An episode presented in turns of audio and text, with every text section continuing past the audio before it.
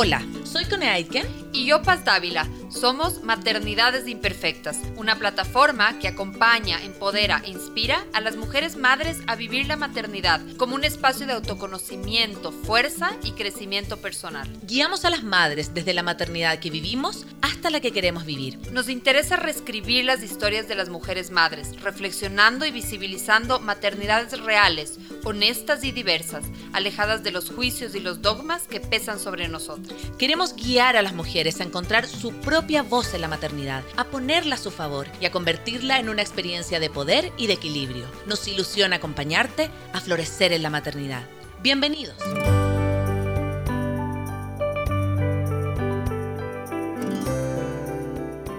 Hola a todos, hola a todas, bienvenidos a un nuevo capítulo de Maternidades Imperfectas, un espacio que acompaña, que empodera a mujeres madres. Hoy día estamos muy muy contentas porque tenemos un capítulo maravilloso.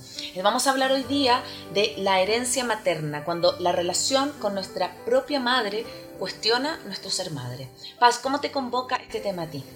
Bueno, es un tema que hace tiempos queríamos tratarlo porque lo hemos vivido en carne propia. Eh, yo lo he contado en algunos capítulos que yo siempre tuve una relación bastante fluida con mi mamá hasta que fui mamá en donde aparecieron muchos desacuerdos, desacuerdos de qué era ser una buena mamá, qué era criar bien, qué era cuidar bien. Creo que si bien con mi mamá, mi mamá fue mamá muy joven, no es que tenemos una gran brecha generacional, pero sí la hay.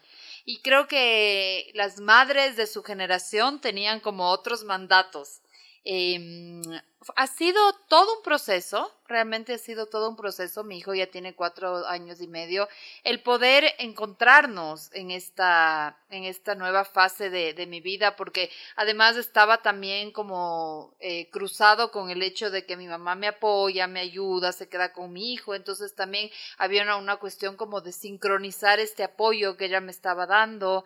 Em, de que mi hijo tenga también como de alguna claridad de cuál era el rol de ella, cuál era el mío. Así que para mí ha sido un temaza en mi maternidad. Este tema que, que, vamos, que vamos a hablar hoy ha sido conflictivo, pero también me ha permitido construir una relación con mi mamá desde dos adultas, desde dos mujeres que son diferentes y, y respetar esas, esas diferencias.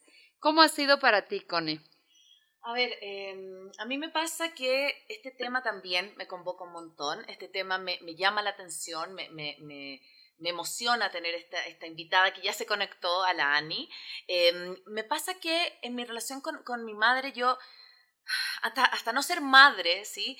Eh, no la había cuestionado. como que yo siempre estaba súper como contenta con la relación, estaba como...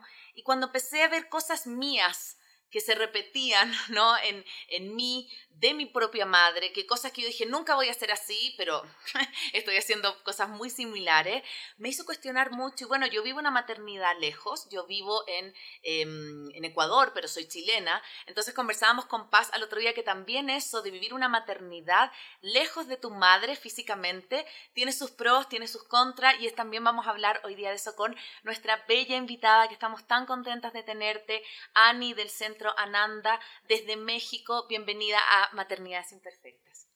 Muchísimas gracias, Paz. Muchísimas gracias, Cone. Estoy muy contenta de estar aquí y aparte me encanta compartir. En este capítulo dedicado a la herencia materna, cómo la relación con nuestra propia madre moldea, modifica nuestra propia maternidad. Estamos con Ani del Centro Ananda de México, así que estamos esperando que ella se una y estábamos hablando, Paz, antes de, tuvimos problemas técnicos, antes de, tener esta dificultad, eh, cómo se manifiesta ¿no? de manera inconsciente esta relación que tenemos con nuestra madre en nuestra propia maternidad.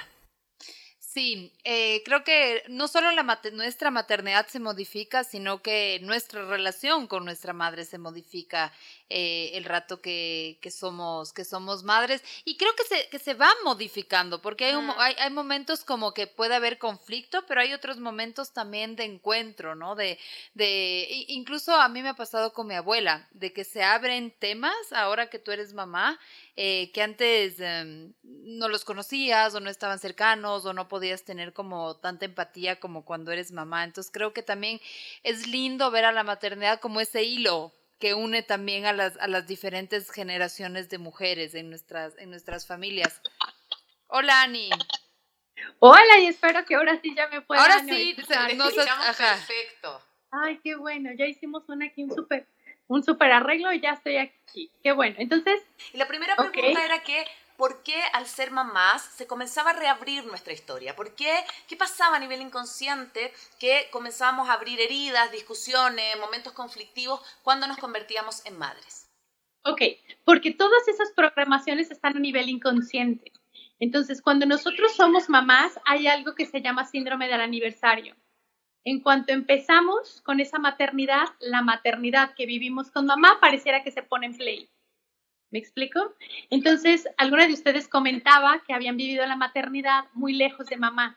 Y yo les decía que aunque pensemos que estamos del otro lado del mundo o a miles de kilómetros de distancia, en realidad llevamos a esa madre interna. Y la hija que fuimos es la madre que educa. Mientras que nosotros no trabajemos en esa historia, sí o sí, la que va a acabar educando a unos hijos va a ser esa niña herida y no una mujer adulta. Mm. ¿Para, ¿Para qué se abren? ¿Se abre para ser sanada? ¿Se abre porque no tenemos otra opción que el que, el que se abre? Se abren, se abren para, creo que no es que no tengamos otra opción, creo que sí hay otra opción, pero necesitamos primero conocer que hay otra opción, porque a veces ni siquiera sabemos. Y creo que se abren porque son los programas que sabemos, porque es la historia que conocemos. Entonces, no se nos puede olvidar que nuestra parte consciente sí quiere hacerlo diferente a mamá. Les decía, creo que no, eso no se alcanzó a escuchar muy bien, pero les decía que nuestra forma de liberarnos de esa historia, por así decirlo, es dejar el juicio hacia mamá, hacia como ella lo hizo. Me explico, porque entre más estemos en el juicio de cómo ella lo hizo, es como si nuestra parte inconsciente nos llevara, sí o sí, a abrazar esa historia para trascenderla y abrazar y repetir eso. Entonces, si queremos de verdad no repetir a mamá, lo primero que tenemos que hacer es dejarla de juzgar. Y para dejarla de juzgar, tienes que aceptar después de, ver el dolor y después de ver todo ese, ese caos que pudiste haber vi- vivido en esa historia, que hizo lo que pudo con que tuvo y que tú lo puedes hacer diferente, pero primero te tienes que dar cuenta. Ani, y, eso me llama mucho la atención porque yo creo que instalarse en la empatía, en la sororidad, en decir, mi mamá lo hizo de la mejor manera que pudo hacer y no en el juicio de estoy traumada porque mi mamá me hizo esto. ¿Cómo hacer ese cambio de switch, de instalarnos en lo que tú dices, como en comprenderla más que en juzgar que fue buena o mala madre? Primero lo que se tiene que hacer es reconocer esa historia que te dolió. Reconocer que mi mamá era una mujer con heridas y que, y que, y que me pudo haber lastimado muchísimo. Mientras que tú invalidas tu dolor, estás como condenada a repetir esa historia porque no ves lo que realmente fue.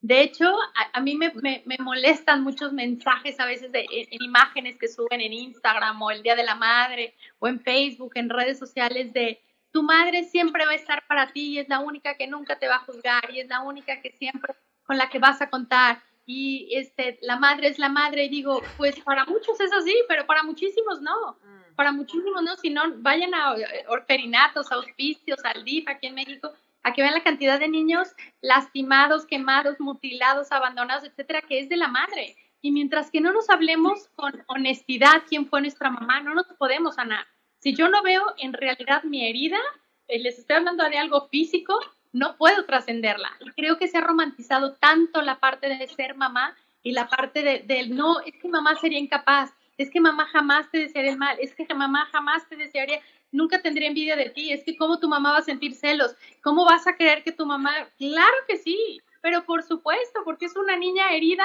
dentro de ella, aunque el disfraz de mamá de 30, 40, 50, 80 años nos distraiga necesitamos hablarnos con la verdad. Una vez que te hablas con la verdad, entonces puedes trabajar sobre ese dolor. Cuando trabajas sobre ese dolor, te sales del juicio. Pero el primer paso es hablarme y validar lo que viví. Entiendo que no hay que tirarse al drama, no hay que tirarse a ser víctima, hay que verlo con mucha responsabilidad, pero nos tenemos que hacer cargo del dolor que sí vivimos. Y si hubiéramos tenido madres sumamente funcionales siempre y, fuera nada más nuestro juicio, bueno, seremos personas muy funcionales. Sí, me, me gusta lo que dices porque es, es humanizar a la madre, humanizar a la figura de la madre que eh, tal vez maternó en circunstancias difíciles, tal vez maternó, qué sé yo, en el medio de una crisis emocional, de una infidelidad, de un duelo, de una pérdida. Eh, porque a veces siento que es como los dos extremos, ¿no? O la madre bendita o esta bruja. Y realmente en, el medio están, está la historia de vida de, de nuestra, de nuestra madre, ¿no? Em, sí, exacto. Y, y, y, cuando eso, justo lo que dices, cuando la dejas de ver como, como nada más como madre y la ves como una mujer totalmente humana, ahí damos un, un brinco grandísimo. Sí, verla, verla humana, como, como eh, que también a mí me pasa un poco esto de endiosarla, endiosarla versus también verla humana, como que yo siento que cuando nos convertimos en madres se espera tanto de nosotras, se espera tanto de lo que necesitamos como eh, rendir, de que tenemos que estar siempre ahí. Y yo justo ayer me juntaba con dos amigas y, y decíamos que estábamos en un momento de agote de la maternidad. Y como poder decir eso entre amigas fue súper sanador, como de poder de verdad quitarle este, este, este endioseamiento que tú dices de la maternidad para volvernos humanas. ¿Cómo hacer también eso con nuestra propia madre? Pues creo que vuelvo a lo mismo, a podernos hablar con la verdad y a reconocer que el mejor regalo que le podemos dar siempre a un hijo es hacernos cargos de nosotros como madres.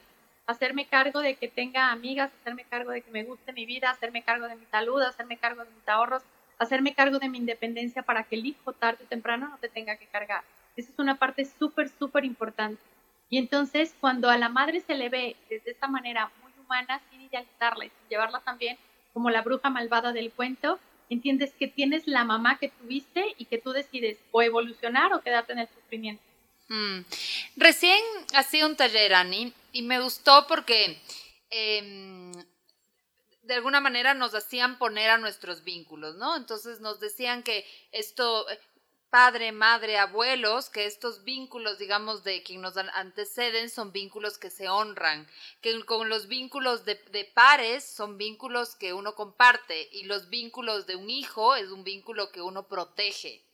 Entonces, como entender esto también, porque puede ser que a veces, o sea, eh, tomando con referencia lo que decías antes, ¿no? Puede ser que me veo con honestidad mi historia, veo la mujer real que fue mi madre, eh, eso me duele, pero es el primer paso para sanar. Eh, pero puede ser difícil honrar esto, o sea, ¿Cómo, ¿Cómo, quiero decir, o sea, cómo llegar a este punto que soy capaz de, de ver mi historia, de sanarla y de incluso honrarla?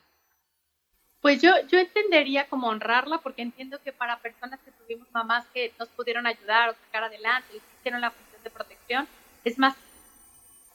Pero para personas que han vivido extremo dolor con mamás, honrar es algo de palabras sumamente fuerte. Decir la palabra honrar a alguien es como, ¿cómo? ¿Cómo voy a honrar a alguien que me abandonó? ¿Cómo este, voy a honrar a alguien que me dejó este, que, o que me, me, me utilizaba para generar dinero, etcétera? Entonces, yo creo que la mejor manera de honrar la historia que tenemos es hacerlo diferente. ¿Y cómo hacemos eso diferente? Justamente en nuestra crianza. ¿Cómo hacemos que no se repita lo mismo que nosotros eh, estamos a veces odiando, que, que, nos, que nos provoca conflicto? ¿Cómo hacer ese cambio? Porque muchas veces pasa que nos pasamos la vida eh, peleando con esta madre con esta madre que tuvimos y con la madre que estamos siendo. Entonces, eh, en el pelear nuevamente, vuelvo a lo que tú dijiste al inicio, hay una niña herida que eh, se dificulta, por supuesto, aparecer una real madre porque está criando la, la, niña. Eh, entonces, ¿cómo hacer, cómo hacer este, este, este cambio? Este, yo sí los pues es algo como de, a lo mejor de, de, mucho, es un proceso, pero si se los pudiera resumir, ¿qué pudiera ser lo mejor? Sería es convertirte en la mamá que a ti te hubiera gustado tener. ¿Me explico? Y cómo lo vas a ir haciendo es viendo al hijo que tienes enfrente y decir, ¿cómo me hubiera gustado que me hablaran a esa edad? ¿Cómo me hubiera gustado que me explicaran esto? ¿Qué me hubiera servido en ese momento? Me hubieran servido límites, me hubieran servido que me, hablaran con firmeza, me hubiera servido mucho más una madre amorosa. Ani, que mm, yo contaba al inicio que yo tuve como tengo, ahora menos, pero al inicio tuve muchos desencuentros y discusiones con mi mamá porque tenemos una forma diferente de ver la crianza, diferente de cuidar, diferente de qué, de cómo habita cada una su maternidad. Siento que mi mamá, eh, por lo mismo que es de otra generación, su identidad materna es como casi que le construye. A mí es algo muy importante en mi vida, pero tengo otras cosas muy importantes también. ¿Cómo has visto esto en, tu terapia, con la gente que acompañas? Em, porque siento que hay como un paso, un cambio generacional entre lo que eran nuestras madres, ni se diga las madres de nuestras madres, a lo que ahora nosotros eh, somos como madres. Una es que no engancharse en esa mamá en donde le quieras constantemente comprobar que tu crianza es mejor que tu crianza es, es, es, más actualizada, es más cool, es más firme, es más amorosa, es porque te vas a meter en una tarea titánica en donde mamá no alcanza a ver que tu historia es diferente a la, ella, a la de ella. Y más yo les diría, las personas que están trabajando en sí mismas, que tienen un trabajo interior, que están en terapia, en lo que sea, pero que tienen un trabajo interior, son las que son más responsables de no querer estar convenciendo y agarrándose a verdadazos a los demás, de decir, es que yo te tengo que convencer que mi crianza es mejor. Es que, porque si no, queremos que mamá haga lo que nosotros no estamos haciendo. Queremos, ¿me escuchan bien? Sí, sí, sí, Queremos que mi mamá respete la crianza que yo no estoy respetando de ella. ¿Me explico? Entonces, ahí entendería que, está bien, mamá, tú lo hiciste así, ya sea que se lo digas y crees que puedes poner límites, de forma física y exteriorizarlo, o simplemente arreglarlo dentro de ti y decir, mamá, tú lo hiciste así, yo elijo hacerlo diferente para mí. Qué lindo, sí, no entrar a la rivalidad, porque es de lado y lado la rivalidad realmente. También como... y, creo, y creo que todo este desmadre empieza porque nos salimos de lo que realmente es que somos los hijos, que empezamos a querer ser el papá o la mamá de los, de los padres. Y entonces cuando yo me convierto en la madre de mi, de mi madre o de mi padre, entonces no sé ocupar el lugar luego de madre de mis hijos y entonces me convierto en la amiga cool que no pone límites para caer bien y entonces empieza a ser todo un desmadre gracias a que no ocupo decir, mamá, tú eres la mamá, yo no te voy a decir cómo. Pensamos que si les decimos y que si los queremos educar y les queremos decir cómo, no va por ahí. Ani, tenía una pregunta porque, a ver, eh, sobre los roles, ¿sí? A mí me pasó, por ejemplo, que cuando eh, me vine a vivir a Ecuador, em, mi mami éramos muy cercanas, pero así, súper, súper cercanas. Y cuando yo me vine a vivir, yo siento que también hice como un corte, ¿no? Esto que tú dices como, de, empecé a ser yo madre, ¿no? Empecé como ya a ser más adulta, a ser yo eh, mi propio camino. Y me pasaba que ella entraba mucho en rivalidad con mi pareja. ¿Ah? porque teníamos una relación muy, muy, muy cercana, así como, y yo siento que claro, que la distancia a mí me ayudó también como para plantarme en quién quiero ser yo y esto que te decía, de, de que aunque ha sido difícil, la maternidad la he vivido más como, no sé si más libre, como con no tanta mirada externa, pero ¿qué tiene que pasar, no? Estoy hablando no que te tengas que ir del país, no que tengas que pelearte con tu madre, no. ¿Qué puede pasar como eh, en el vínculo cotidiano para poder ir solucionando estas asperezas y que finalmente la relación con la madre vaya fluyendo de una manera más adulta también y que vaya creciendo con los años? Mira, en, en esto que comentabas, que llegaste a sentir como rivalidad de tu madre o ella con la pareja, hay que preguntarse si tú no fungías un poquito de el rol como el esposo de tu madre. ¿Me explico? No estoy hablando desde una parte ni sexual, ni una parte, sino una parte muy energética, en donde, ok, mamá, yo soy la que tomo decisiones, yo soy la que decido, yo soy la que proveo en algunas partes, yo soy la que tomo la fuerza masculina, y a la hora que llega alguien a tu vida, y entonces es como, mamá, me, me están quitando al marido, me están quitando a la figura masculina, al que protegía, la figura paterna, ¿me explico? Y entonces vuelvo a lo mismo, todo viene porque no tomamos el lugar que tenemos que tomar. explico? En donde dices, aquí mamá, soy tu hija. Y mm. una forma de ser hijos de mamá es hasta preguntarles. Yo les digo, me dicen, Ani, ¿cómo, ¿cómo hago a mi mamá mamá si es como una niña chiquita la que tengo que cuidar?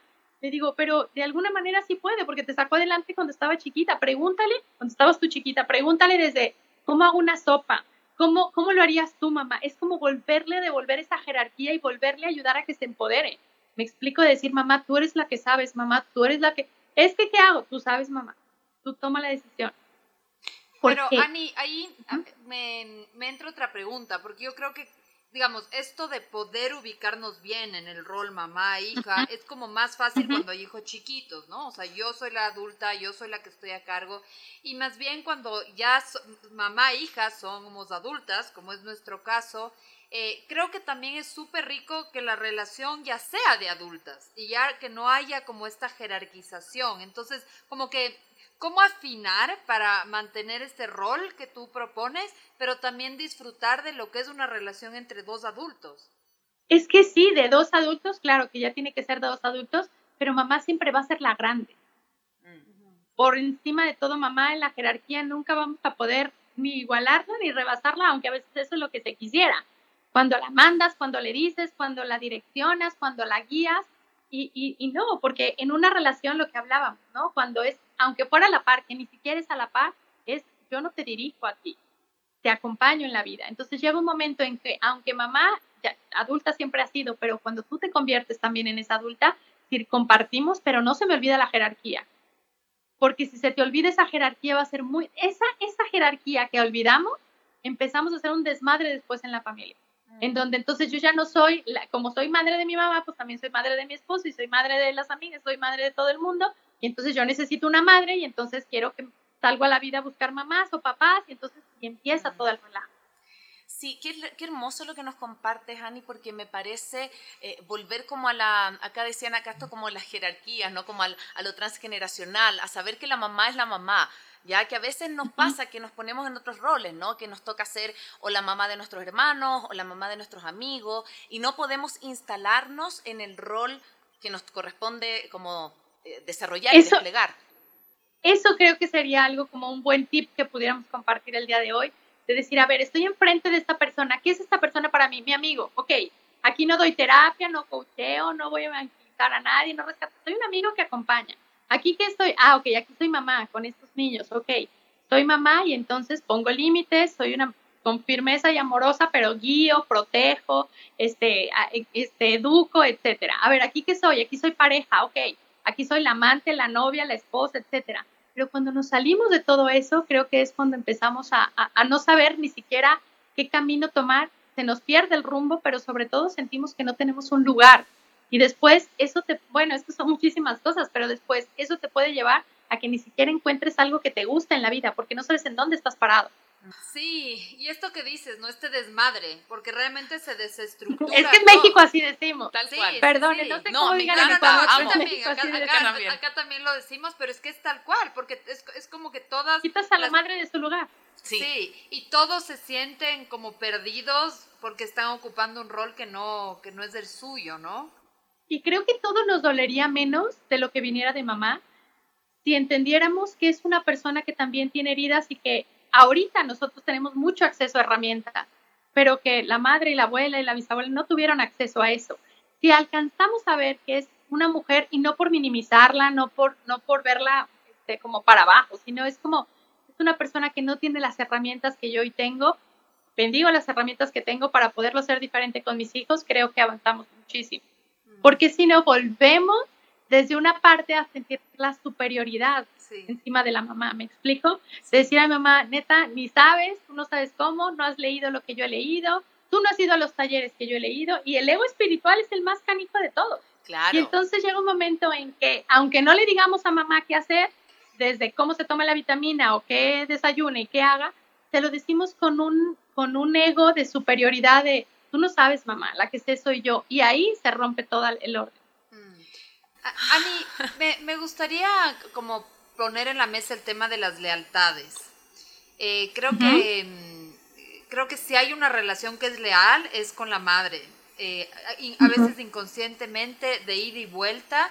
En mi historia familiar pasa mucho y a veces, eh, a veces es como una lealtad, como comparte mi dolor, inconsciente, ¿no? Pero pero siento que siento que eso ha atravesado mucho mi historia personal, por ejemplo, que a veces he tenido como una lealtad con el dolor de mi madre, que no es mío, que no es mi historia. No. Eh, ¿Cómo funciona este? Si nos puedes contar un poco de estas lealtades, cómo traerlas a la conciencia, eh, cómo al momento de convertirnos en madres, eh, también como aparece otra lealtad con nuestro hijo y cómo no hacer que estas, estas dos lealtades como de alguna manera rivalicen. Primero tenemos que reconocer la fuerza que tienen esas lealtades, súper importante, y entender que lo que heredamos en esas lealtades no es el conflicto, sino las emociones.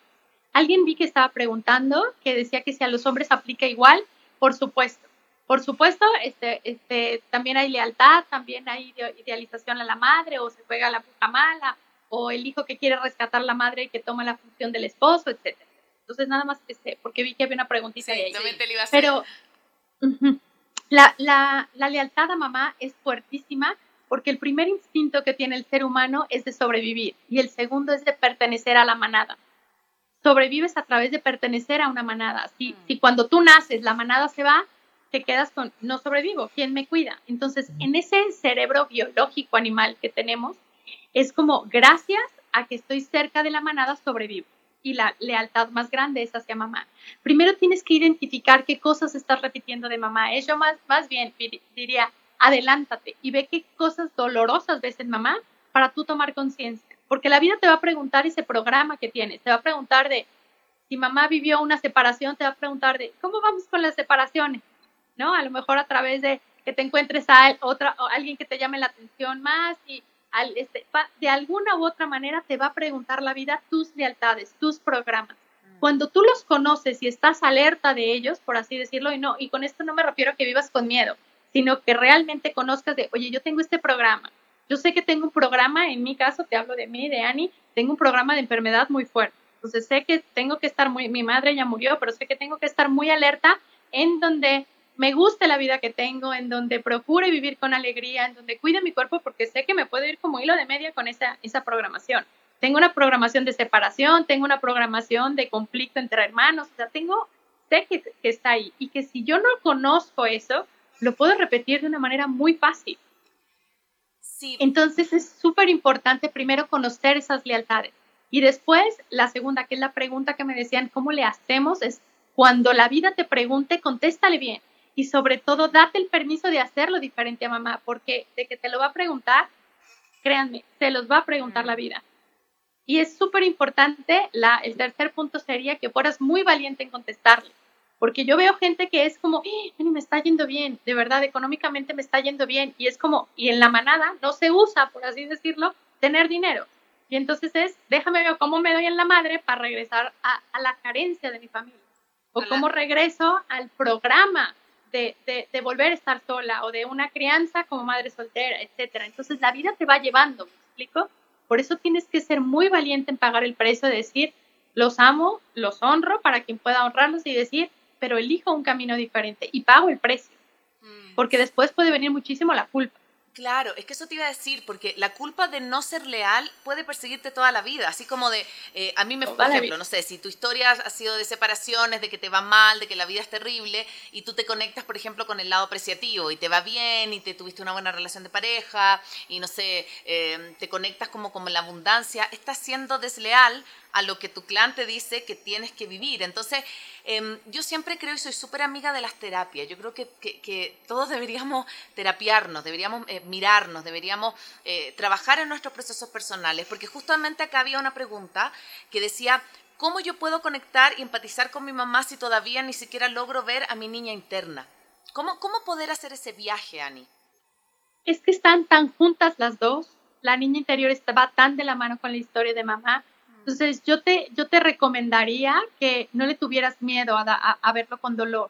El, el, dolor te hace protegerte de mucho y decir, es que no puedo, no puedo recordar eventos del pasado, es que no recuerdo cómo fue la relación, porque hay una protección inconsciente. ¿Me explico? Cuando tú realmente dices, estoy lista para ver lo que viví, me puedo conectar a, a mí misma, te vas a conectar a esa historia con mamá. Una te lleva a la otra, mm. porque de ahí sale, porque de ahí vienes de mamá, ¿me explico? Sales desde el esperma de papá, pero sales siendo un óvulo y, te formaste en esa casa interna que es mamá. Mm. Hay muchísima conexión con ella. Eso, eso es justo lo que me gustaría que nos expliques, Dani. ¿Qué, qué es mamá en nuestra, para nuestra vida? Eh, energética y ampliamente hablando, ¿no es cierto? Mamá es muchísimas cosas, mamá es la capacidad de expresar tus sentimientos, es la capacidad de nutrirte, es tu capacidad para generar abundancia, para lo que te den o lo que llegue a ti, hacerlo mucho más grande, ¿no? Desde la biología, esto no es ni de New Age ni nada, estoy hablando desde la biología, cómo llega un esperma al óvulo y en el óvulo, en la energía femenina, crece.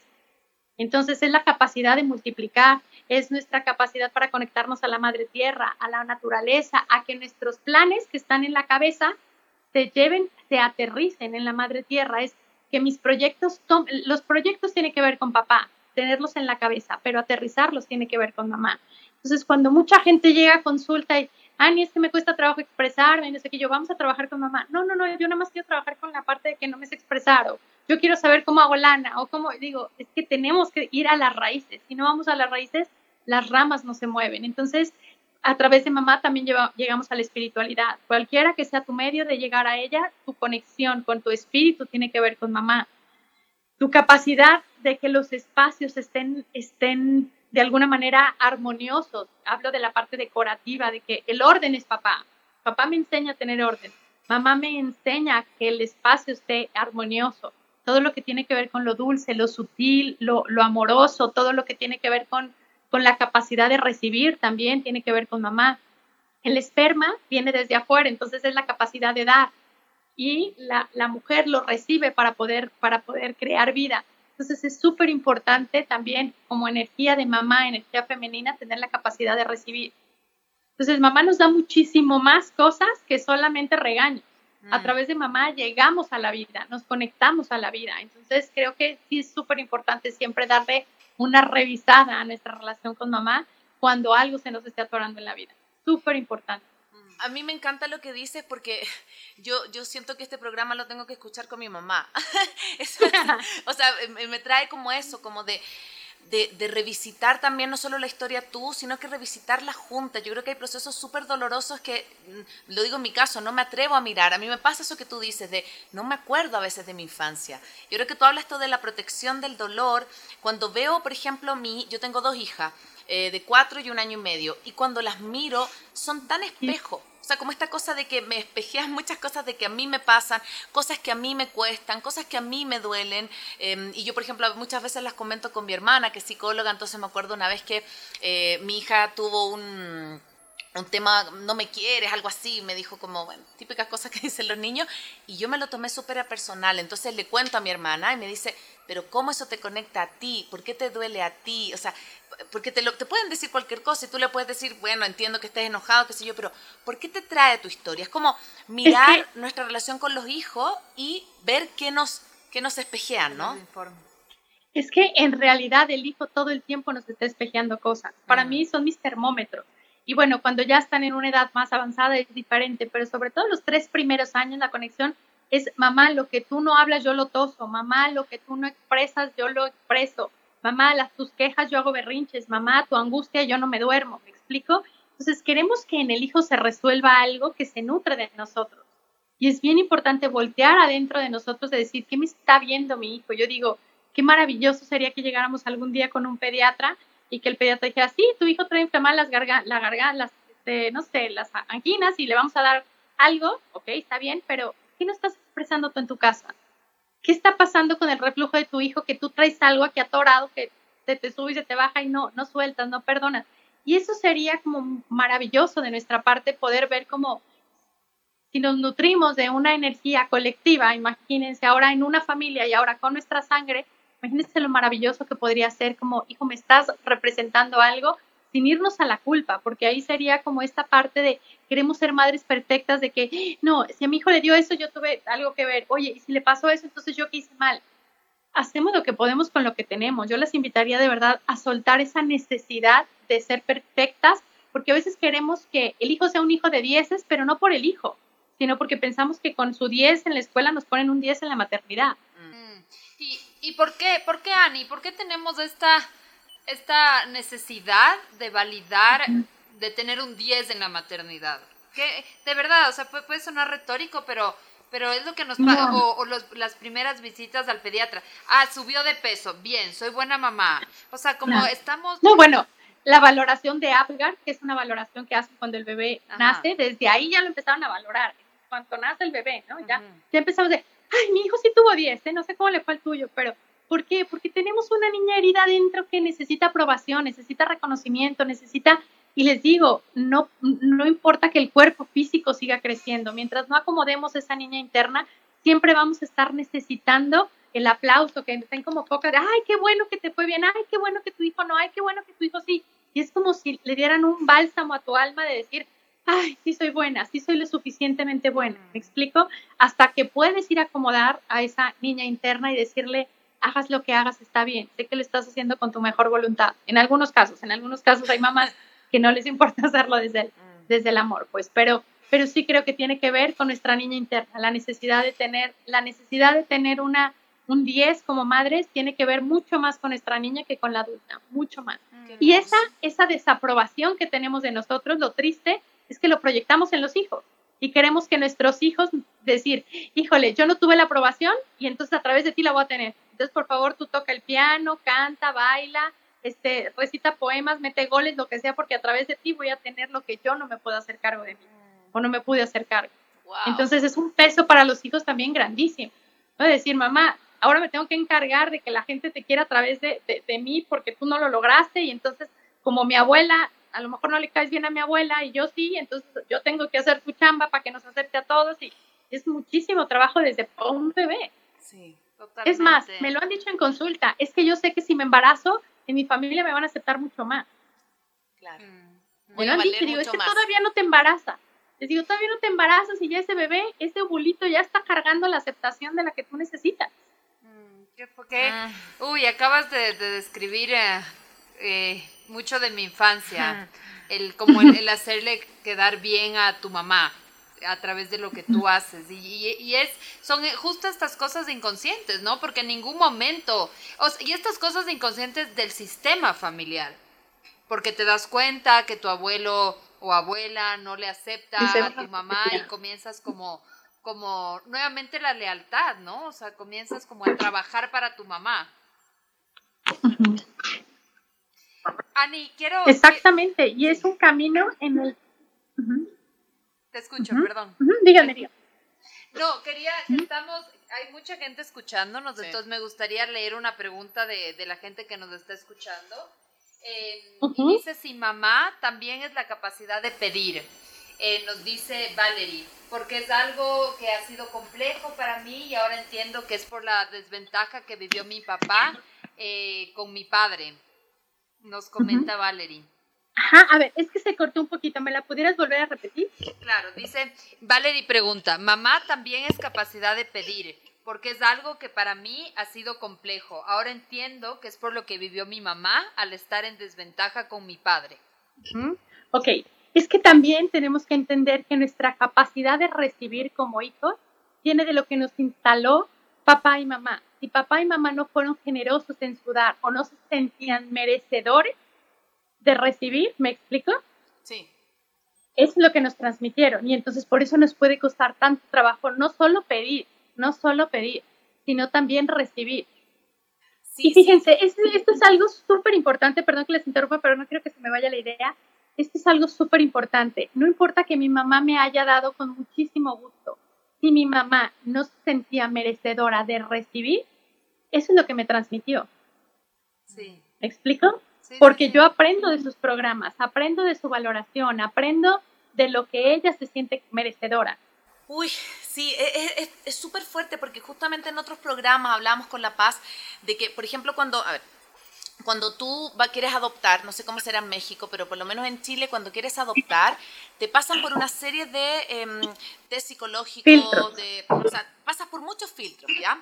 Pero cuando quieres ser padre biológico, llega y, eres. O sea, nadie te, nadie te pregunta, nadie te dice, oiga usted. Nadie te hace filtro. Nadie te hace filtro. Como, oiga usted, tiene resueltos sus temas, se ha tratado, ha visto su niña herida. Como, ¿cómo hacer eso ya? Ya que todos fuimos padres sin ese filtro, ¿no? Em, ¿De qué manera hacernos cargo también como para poder empezar a ir sanando no solo la relación con nuestra madre, sino que la crianza de nuestro hijo y de las futuras generaciones? Porque esto es transgeneracional, Ani. Esto no es que sea hoy, es que se vino de nuestras abuelas, bisabuelas y va para nuestros nietos y bisnietos. Yo les diría que esto es, yo siempre les pongo el ejemplo de la película de Karate Kid, no sé si la han visto, la película de Karate Kid, que dices, híjole, ¿de qué me va a servir estar encerando pisos y pintando este, bardas? Y a la hora de la hora estoy listo para la pelea. Es lo mismo. Yo les digo, trabaja en ti y lo demás se da por añadidura. Trabaja en ti, en los programas que hay dentro de ti, en el coraje que le tienes a mamá, en el coraje que le tienes a papá, y luego te encuentras siendo un papá o una mamá mucho más funcional explico? Entonces, ¿por dónde empiezas a cambiar la historia? Empieza a arreglar tu historia. No quieras cambiar la historia de tus hijos sin haber volteado a verla. ¿Me explico? Sí, sí, sí, sí. Gracias, gracias Dani. Eh, es, es, una conversión que me trae como muchas, muchas reflexiones y creo que a, los que están escuchando lo mismo, ¿no? Se, se comienzan a a cuestionar. Gracias a todos los que nos están escuchando. Eh, vamos cerrando con esta conversación. Eh, usualmente nos gusta terminar con tres ideas fuerza, que cada una diga como con la idea que quiere quedarse, fijar luego de esta conversación. ¿Cuál sería la tuya, Cone? A ver, la mía, eh, lo que más me resonó es, la noté, hacemos lo que podemos con lo que tenemos. Como esto de también bajar un poco la expectativa de tener que ser la madre 10, eh, que el niño tenga todo perfecto, que sea el mejor alumno, que sea, porque yo siento que ahí la expectativa es de querer ser una madre modelo, ya em, nos, nos, agotan, no, nos entrampan. Eh, y yo creo que desde ese espacio es muy difícil construir un vínculo sano con nuestros hijos. Cuando, cuando lo que tú decías, cuando ya ese óvulo le cargamos de mucha expectativa porque queremos que sea lo que nosotros no hemos sido, es que hay una niña herida, un niño herido que no ha sido trabajado. Entonces, el bajar también las expectativas creo que nos va a hacer conectar con nuestra propia niñez y con esos aspectos no trabajados todavía. Así que con eso me quedo. Paz, ¿con qué te quedas? A mí me, me gustó mucho cómo explicaste esto de la lealtad al clan y esta como necesidad de pertenencia, de amor y pertenencia. Siento que eso es como en el fondo, fondo lo que buscamos y nos hace pagar un precio alto, mm. un precio de muchas veces no vivir la vida que realmente quisiéramos, ¿no? Sino que eh, preferimos pertenecer a, a volar, de alguna manera, ¿no? Y, me gusta me gusta lo que decías, ¿no? Como, como la, valentía y la honestidad de, poder verlo y poder em, pagar el precio, pero recuperar mi historia. Creo que ese es, e, e, ese es el, o sea, se paga un precio alto, pero la ganancia es mucho más, porque es como realmente, además, creo que la ganancia es para atrás y para adelante, ¿no? O mm. sea, el, poder liberar realmente, o sea, como desentrampar muchas de estas lealtades que nos hacen chiquitos. Pues sí, y yo, yo que les pudiera decir para cerrar, antes que nada, muchísimas gracias, se lo dije al principio, a lo mejor no se alcanzó a escuchar. Muchísimas gracias, Paz, Cone, muchas gracias que no nos conocíamos así, que hayan creído en mi trabajo, en esta entrevista. Muchísimas gracias. Por algo lo del sonido en este momento no se daba y bueno, así creo que es parte del título, ¿no? De esto de ser imperfecto y hacer lo que se puede. Y yo lo único que les diría, de verdad, que tomen su lugar de mamá siempre, yo, yo me quedaría con eso, tomar el lugar de mamás, hacerlo desde la madre que nos hubiera gustado tener y, y en serio todo lo que estamos dejando en las nuevas generaciones. En, en, de verdad no normalizar el maltrato hacia los hijos, hacia los niños, porque es tu referencia de protección. Entonces, yo lo único que les diría es échenle ganas, échenle todo, todo su ser a trabajar en ustedes para que realmente sean esas mamás que les hubiera gustado tener, tomen lo bueno de mamá y sobre todo este, voltear a ver como la historia de nuestros ancestros, es decir, si a ellos les tocó difícil, que yo me voy a asegurar de que si no crecí, vamos a decirlo así, en un ambiente funcional, hacer que mis hijos sí lo crezcan. ¿Me explico?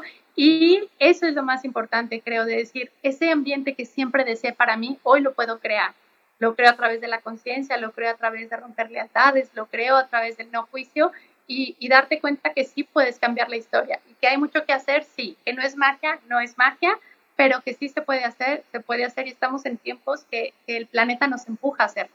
Mm. ¿Qué, capítulo más bello, Ani. Yo también estaba súper nerviosa al inicio porque le decía a La Paz, eh, es que esperamos tanto este capítulo y hablar de esto, pero, pero agradezco también a todas las personas que han estado pero fielmente conectadas todo el capítulo para ir como chequeando, ¿no? Esto de los sonidos, esto del eco, porque claro, vamos, vamos probando y vamos todos trabajando en esta comunidad. La verdad es que ha sido un capítulo súper inspirador. Yo espero que a todas las personas les sirva. Va a quedar grabado y eh, como les decía, este fin de semana queda ya en formato podcast en Spotify y en iTunes. Así que muchas gracias, Ani. Eh, muchas gracias por tu Gracias a ustedes. gracias, a ustedes. En Centro Anando tenemos un taller que es específico para la mamá. Entonces, en nuestras redes, en algún momento lo, lo podrán, que, que se llama Soy Mamá y Ahora Qué, o trabajar la relación con mamá también creo que, que, cuando nosotros nos aseguramos de estar bien con nuestras raíces, lo demás, lo demás empieza a fluir. Sí. Y vamos a dejar pues colgadas tus redes, Ani, para que la gente te ubique, para que tengamos esta posibilidad, porque ahora con la pandemia y todo lo online, desde cualquier parte del mundo, me imagino, se pueden conectar. Sí, yo, yo, yo, hay una parte que, que, he podido, este, con la pandemia, llegar a otros lugares que nunca me hubiera imaginado, como estoy aquí con ustedes, y lo agradezco, y así es, ahorita que decían de que qué bonito auditorio tuvimos hoy, ¿no? Que uno nos decía, bájale el volumen, que se conecte a otra red, que no sé qué, dije, es que de verdad así es la maternidad, de ensayo y error. Sí. Así es.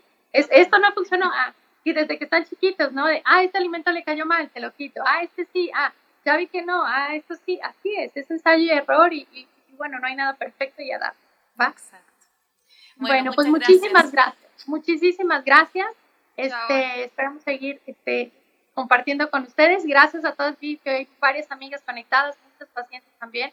Les agradezco muchísimo su compañía, su comprensión, su amor de, de todos sus mensajitos. Y pues gracias, muchas, muchas gracias. Gracias a ti también, Ani. Un abrazo. Gracias, chao. Que estén muy Chao, bien. chao. Bye, Cone. Bye, pa. Chao, Bye. Ani.